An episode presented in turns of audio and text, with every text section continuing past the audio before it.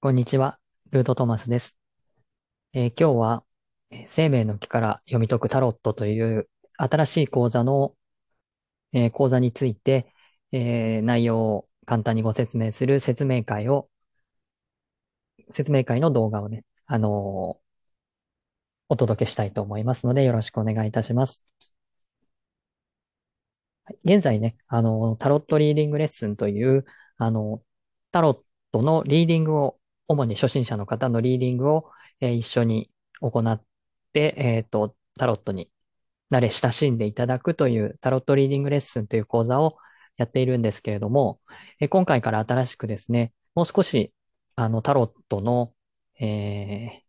生命の木というね、えなタロットの中に入っているというか、あの、組み合わさっている生命の木という方から、あの、タロットの大アルカナにアプローチしていくという読み方で、えー新しく講座をスタートしたいと思っています。タロットの初心者向けのリーディングレッスンでは生命の木は一切扱わないんですけども、こちらは逆に、えっと、生命の木からアプローチするという、えースタンスでタロットを読み解いていくという、えーより深く、えタロットを理解していくということを目的とした講座になります。ので、えー内容をお話ししていきたいと思います。はい、今日の内容なんですけれども、まあ、大体、えこんな5つのポイントでお話ししたいと思います。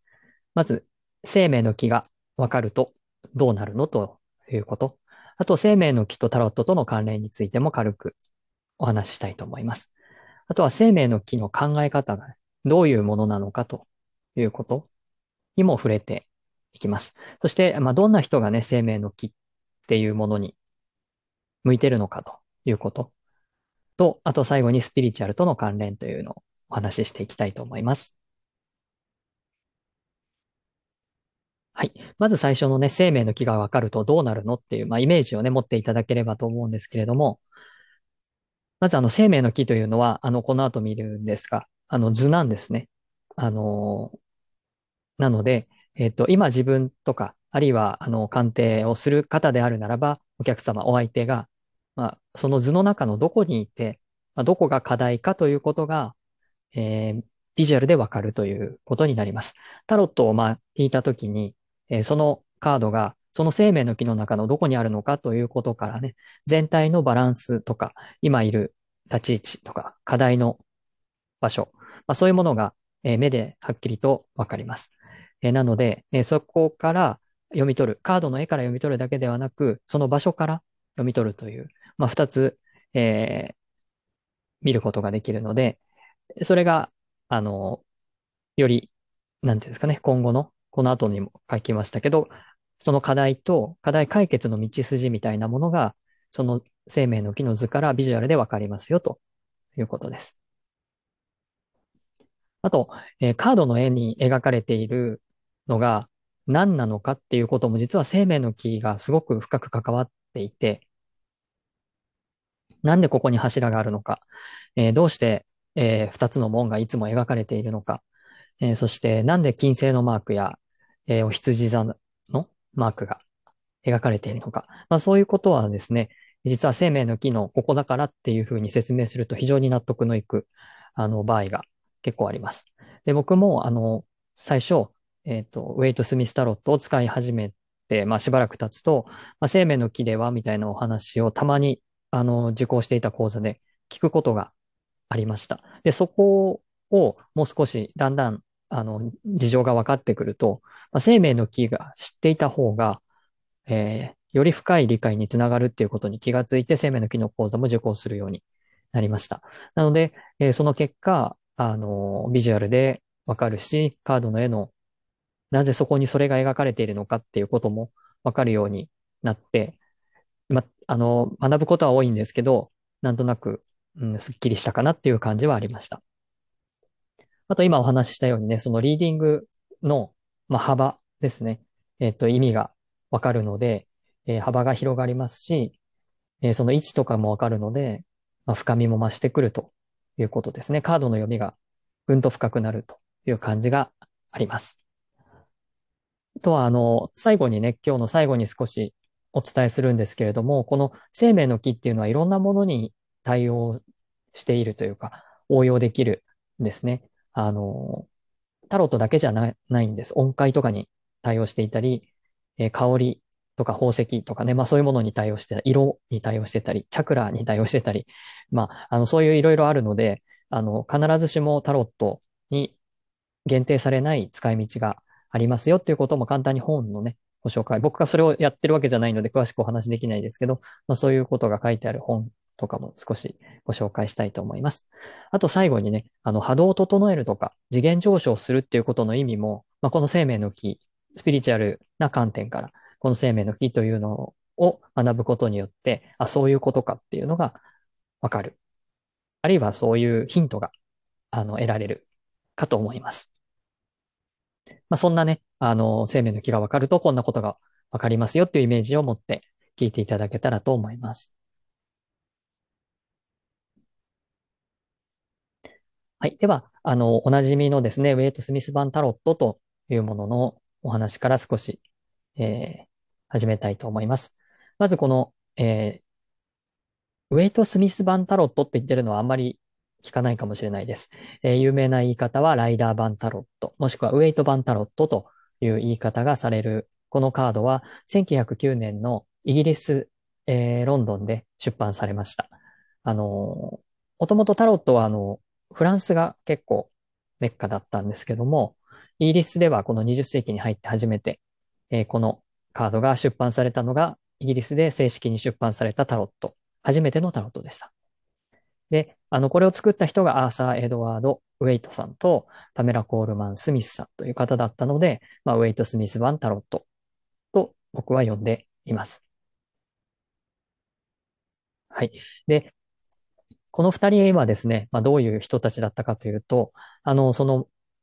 イギリスで、えっ、ー、と、20世紀、19世紀から20世紀に、まあ、かけて、まあ、流行していたというか、あの、魔術結社がありまして、えー、黄金の夜明け団という、えー、ものでした。え、そこではですね、もともとこのウェイト・スミスタロットなどができる前、フランスでですね、古典的なタロット、マルセイ版と今言われている、えー、タロットがあったんですけれども、それと、あの、カバラという教えですね。これは思想なんですけれども、ユダヤ教異端の思想なんですけれども、そのカバラの教えを説明するのが生命の木という図だったんですが、そのカバラの生命の木とタロットはですね、実は、あの、対応してるんじゃないかと、もともとは対応してない、えー、別のも、別物だったんですけれども、えー、対応しているものなんじゃないかというふうな考えのもと、えっ、ー、と、このタロットとカバラというのを結びつけました。それが黄金の焼け団という、この団体だったんですね。で、まあそこの中にも黄金の夜明け団タロットというものがあり、当時はその全く表に出してはいけない魔術結社なので、もう完全な秘密だったんですけども、まあそ、その黄金の夜明け団タロットとは別に一般向けにですね、このウェイトという人があの出版する流れになりまして、これはあの、えっ、ー、と、黄金の夜明け団の秘密のタロットとはまた別なんですけれども、一般向けに、まあ、あの、やばいところは削ってですね、あの、一般向けに作ったタロットというのがこのウェイト、スミス版タロットです。で、黄金の焼け団のタロットに習っているので、こちらもカバラ生命の木と結びついた形で出版、一般に出版されました。はい。で、この黄金の焼け団がですね、この生命の木やタロットを使って何をやっていたかというと、まあ、ここはそんなにあの、深く理解できないところだと思うんですが、あの、神との合一というのをね、本気で目指して、あの、その生命の木の考え方を使って修行をしていたと。そういう考え方に基づいたものです。神に近づいていくにはどうしたらいいかということを、その生命の木やタロットを使って学んでいたということになります。これが生命の木と言われるものです。えっと、この、ちょっと2種類出してるのは、あの、この番号がついている方に、ちっちゃく愚者とか司祭、皇帝って書いてあるように、まあ、こちらが対応しているタロットまで全部きちんと書き込んでいるものです。で、例えばさっきいろんな応用ができますよって言ったように、この色がですね、それぞれのこの丸に対応している。7番は緑、4番は青みたいな形で、2番これグレーかなグレー、1番白みたいな形で、こう、色を対応させて、まあ、そう、カラーセラピー的に、あの、使ったりすることもできるというようなことで、ちょっとお見せしているものです。ちょっと今日こちら使うのはこちらのね、タロットが対応しているものです。こんな形だということをちょっと覚えておいてください。で、先ほどお伝えした通り、カバラの思想というのが、まあ、ありました。あの、それを図にしたのが生命の木になります。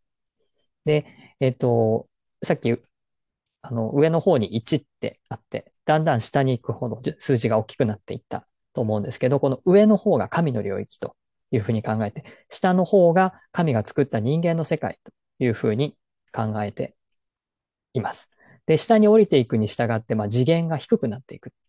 そしてなんかこの現象化とか物質化とかですね、現実世界になっていくという、あの、次元がこう上下になっているということがまず一つあります。まあ、上にあるほど高い次元で目に見えない世界というイメージですね。神に近づいていくのが一番の方に近づいていく感じですね。この1、2、3っていうのが神の世界というふうに言われています。そしてだんだん降りていくとこう次元が下がっていって、10番のここが、えー、人間の今いる世界、三次元世界ということになります。で、まあ、上から下っていうのはね、1から10の方に降りてくるのは、この上、神がいかにしてこの世界を作ったかという視点で、えー、考える流れになります。逆に下から上へっていうのが先ほど言った人はいかにして神に近づくことができるか、神と合一することができるかという人間から神を見た視点になります。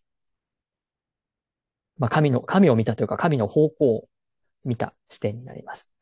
で、えっと、この上がったり下がったりっていう形にはなってるんですけど、こう、例えば17421と上がっていったら、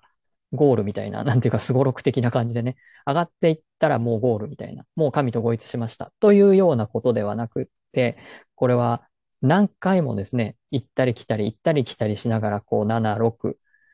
6、8、8、9みたいな感じで、こう、9、8、8、5、5、3、3、6みたいな感じでですね、何回も同じところ行ったり来たり行ったり来たりしながら、あの、この6と7の間に死という死神というカードがあるんですけど、このカードのあるところを学ぶみたいな感じにになります。7と6だったら、この、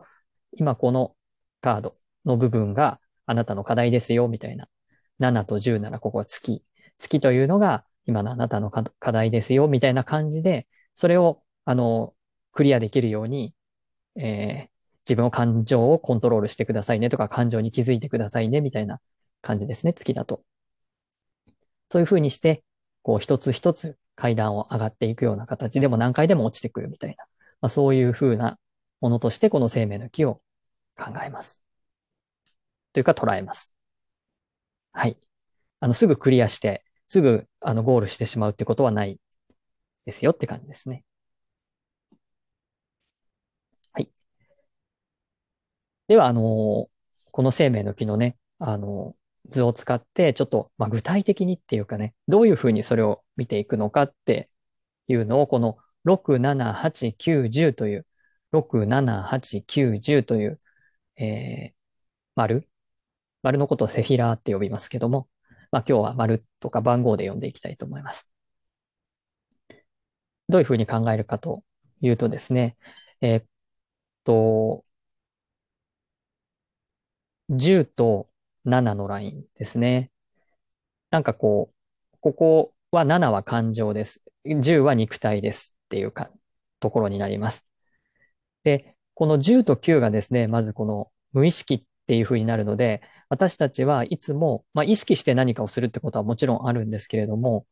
その意識をするっていうことはものすごく脳を使うので、あれは何だろう？怖いのかな？とか、いい人なのかな？みたいな感じで、初めて会った人にちょっと緊張するみたいなことがあるときっていうのは、その人がどういう人なのかっていうのをものすごい勢いでこう観察して、えー、情報を収集してると思います。脳がフル回転してるような状態で。ただ、いつも一緒にいる家族に対してそんなことはしないので、もうそれはもう無意識にね、えー、自分の脳が処理して、おはようみたいな感じで、あの、通常通りに振る舞うと思うんですけれども、あの、そういうふうにして、私たちの活動のほとんどは無意識に支配されているというふうに考えます。なので、この、通常は、この肉体はですね、無意識の世界とこういうふうにつながっています。あ、すいません。無意識の世界とこうつながっています。で、その無意識の活動の中で、例えば、ある匂いを嗅いだときに、なんか幸せだというパターンがあったとします。あるいは、誰かを見たとき、あの人は嫌いっていうパターンがあるとします。でももうそれは無意識なので、正直何も、あの、考えてないです。でもそういうパターンが自分の中に出来上がっているっていうのがこの19ラインなんですけど、その無意識のパターンの中で、あるそのその人の、こう、誰かに会うと、なんか嫌な気持ちになるみたいな。それはこの肉体が嫌な気持ちっていう感情を発動してるっていうふうに捉えます。それがここのラインですね。で、えっ、ー、と、誰かと、あ、まあ、なん、でもいい、いい感情の時もあります。いい、その人に会うといつも幸せになるみたいな感情の時もあります。あるいは不安、不安っていうかなんか不穏な感じになるという人もいると思います。それがこの17ライン、感情が発動するというラインになります。で、えっ、ー、と、じゃあ、なんでそうなる？私はなんで今、こう、不安な気持ちになっているんだろう？みたいな。なんで、えっ、ー、と、嫌な気分になっているんだろうっていうふうに、えー、その感情に対してなぜだろうって考えるのはこちらですね。思考です。10と8のライン。ここが思考なので、この私の肉体で感じたこの嫌な感じとか、まあいい感じ。なんでだろうっていうふうに考えるのは、こちらのラインになります。なんかそういうふうにね、この、えっ、ー、と、感情と思考っていうラインですね。を表していると考えます。で、こちらは全体的にその感情というようなものや心みたいなもの、えー、そういう、えっ、ー、と、気持ちとかね、感情、そういうラインがこちらのラインになります。それに対してこちら思考、分析、えー、まあ、科学とかね、まあ、そういうこと、論理とか、まあ、そういうものを司っているのがこちらのラインになります。で、えー、生命の木で一番大事な考え方というのは、思考や感情、どちらにも偏らないこの中央のラインですね。この真ん中のラインがとても大事に。まあ、真ん中のラインが大切というか、真ん中に、えー、そういう偏りをなくして、えー、中央であるということを大切にするのが、この真ん中のラインになってるんですけど、なんかかいつも感情に振り回されるっていうのは、こちらに偏ってるというふうに考えます。で、いつも、あの、もやもやを抱えてるんだけど、どうしてもそのもやもやよりも、えー、合理的で、えー、分析的な、あのー、そういう考え方を優位にしてしまうというのは、まあ、こちら側に偏ってる。まあ、そこのところをバランスを、こう、8、7をちゃんとつないで、バランスをとっていきましょうというような考え方で、えっ、と、この生命の木の図を使っていくというような感じになります。で、特にその、無意識っていうこと自分自身が気がついてない、ものっていうものに気がついていくというのが、この生命の木の考え方の大きな部分を占めています。それはあの、自分が囚われているものから解放されていくことが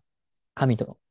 合一していくということ。まあ、ここまっすぐ上がっていくってことはないんですけども、まあ、そういう自分の囚われを外して、外して、外して、こちらに近づいていくというふうに考えるので、何よりも大切なのは、自分が気づいてない自分の無意識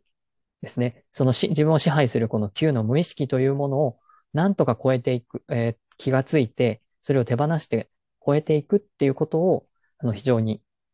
大切にする。なので、えっと、そうふう、そういうふうに考えると、これは仏教のあの瞑想と非常によく似ているんですね。考え方として。全くあの全て一緒っていうことはないんですけども、そもそも根本的に背景が違うので。ただ、まあ、ざっくりですね、現代人が、あの、僧侶でもなくね、あの、ユダヤ教の人でもないユダヤ教の、まあ、異端な、カバラは異端ですけど、ユダヤ教の考え方とかが根底にあるわけではない、まあ、一般人がですね、少し心理学みたいな考え方を使って、この生命の給与を見といていくと、非常にその、瞑想して、煩悩を手放していくっていうのと、非常に近いんですね。なぜなら、その、もともとこの生命の木が、いかにして神と合一していくかっていうことを目指しているということからしてもですね、非常に宗教的な背景を持っているので、まあ、そう考えると、確かに、あの、全く遠いものでもないのかなというふうには思います。なので、えっと、大切なのはその無意識ということから、いかに自分を解放していくのかという視点が、あの、あるということですね。ちょっとそういうふうに言うとね、すごく難しく感じられてしまうかもしれないんですけど、もっとより本当に具体的な、あの事例に落としていけば、そんなにそのめちゃくちゃ、こう、なんていうか、あの、高度なことをやろうとしているというわけではなくて、普段の自分がつまずいていることが、まあ、どういうことなのかっていうことをに気がついていくために、この図が、あの、使っていけますよっていう感じです。はい。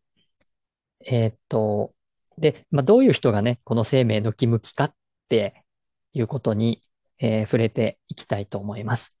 あのータロットのね、もちろん大アルカナの意味がね、大体分かっていれば、あの、それ以外に、えっと、今、この図の時にね、ちょっと、この6はハイヤーセルフだよって、7の、7は感情だよ、えー8は思考だよ、9は無意識だよっていうふうに言った、この丸に全部、あの、占星術の、あの、惑星が当てはまっておりまして、えーそしてこの、それが10個あります。で、さらにこの丸をつないでるのをパスと言うんですけど、このパスが22本あって、ここにすべて大アルカナが当てはまっています。そしてその大アルカナにも、ヘブライ文字と先生術の惑星や星座が当てはまっていますということで、あのいろいろ詰まっているので、タロットの大アルカナの意味が大体わかる人とか、まあ、先生術が大体わかる人っていうのは、割と、あの、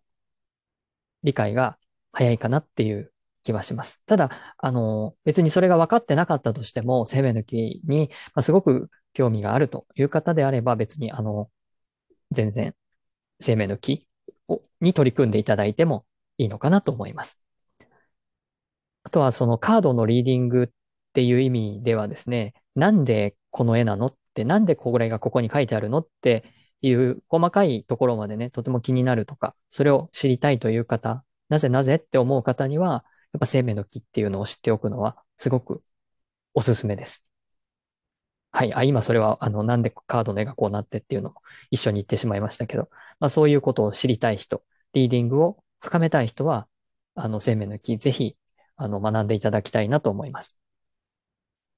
で、これはね、あの、いつも言ってることなんですけど、その、いわゆるその吉凶占い的な、あの、占いですね。あ、タロット占いですね。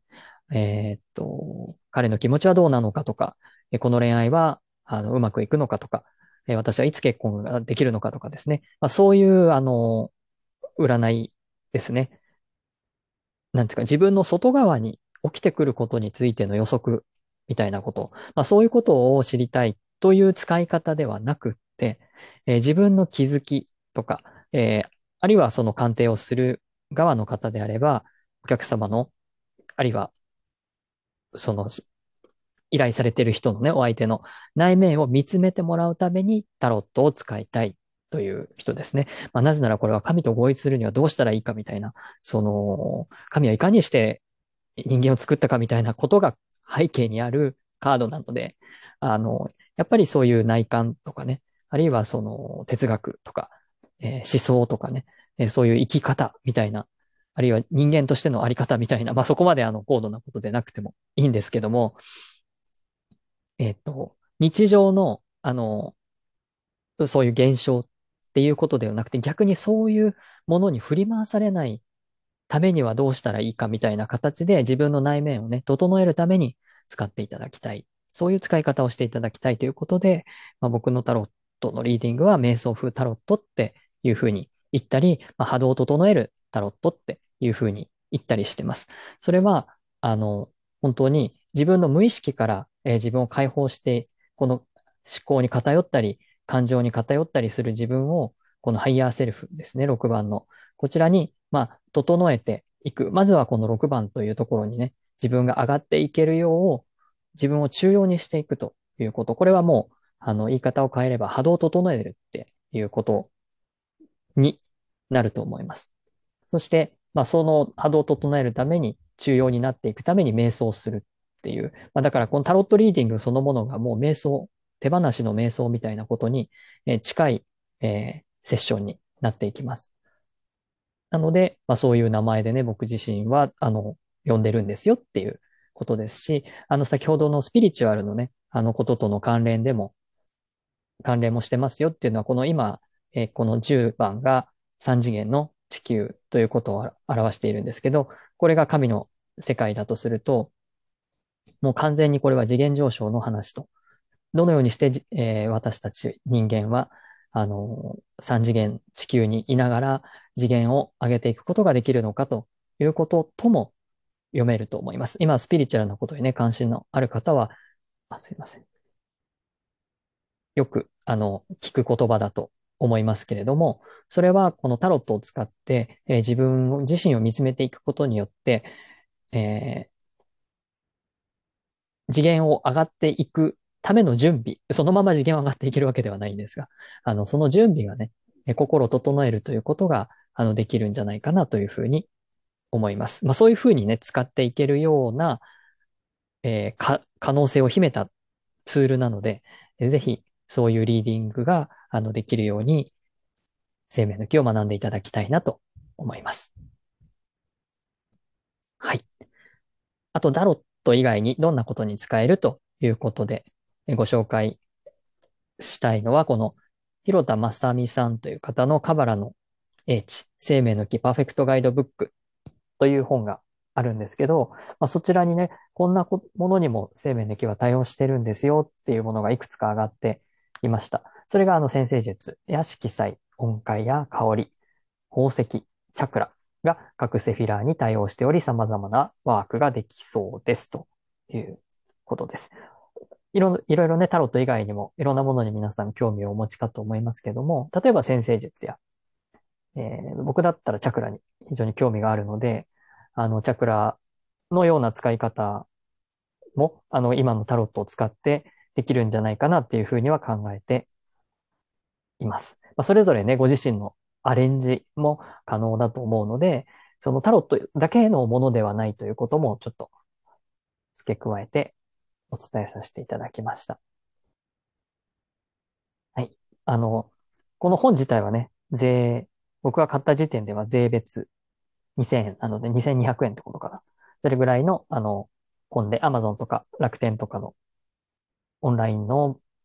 えっ、ー、と、サイトとかで買えるような本だと思いますので、ぜひ手に取ってみてください。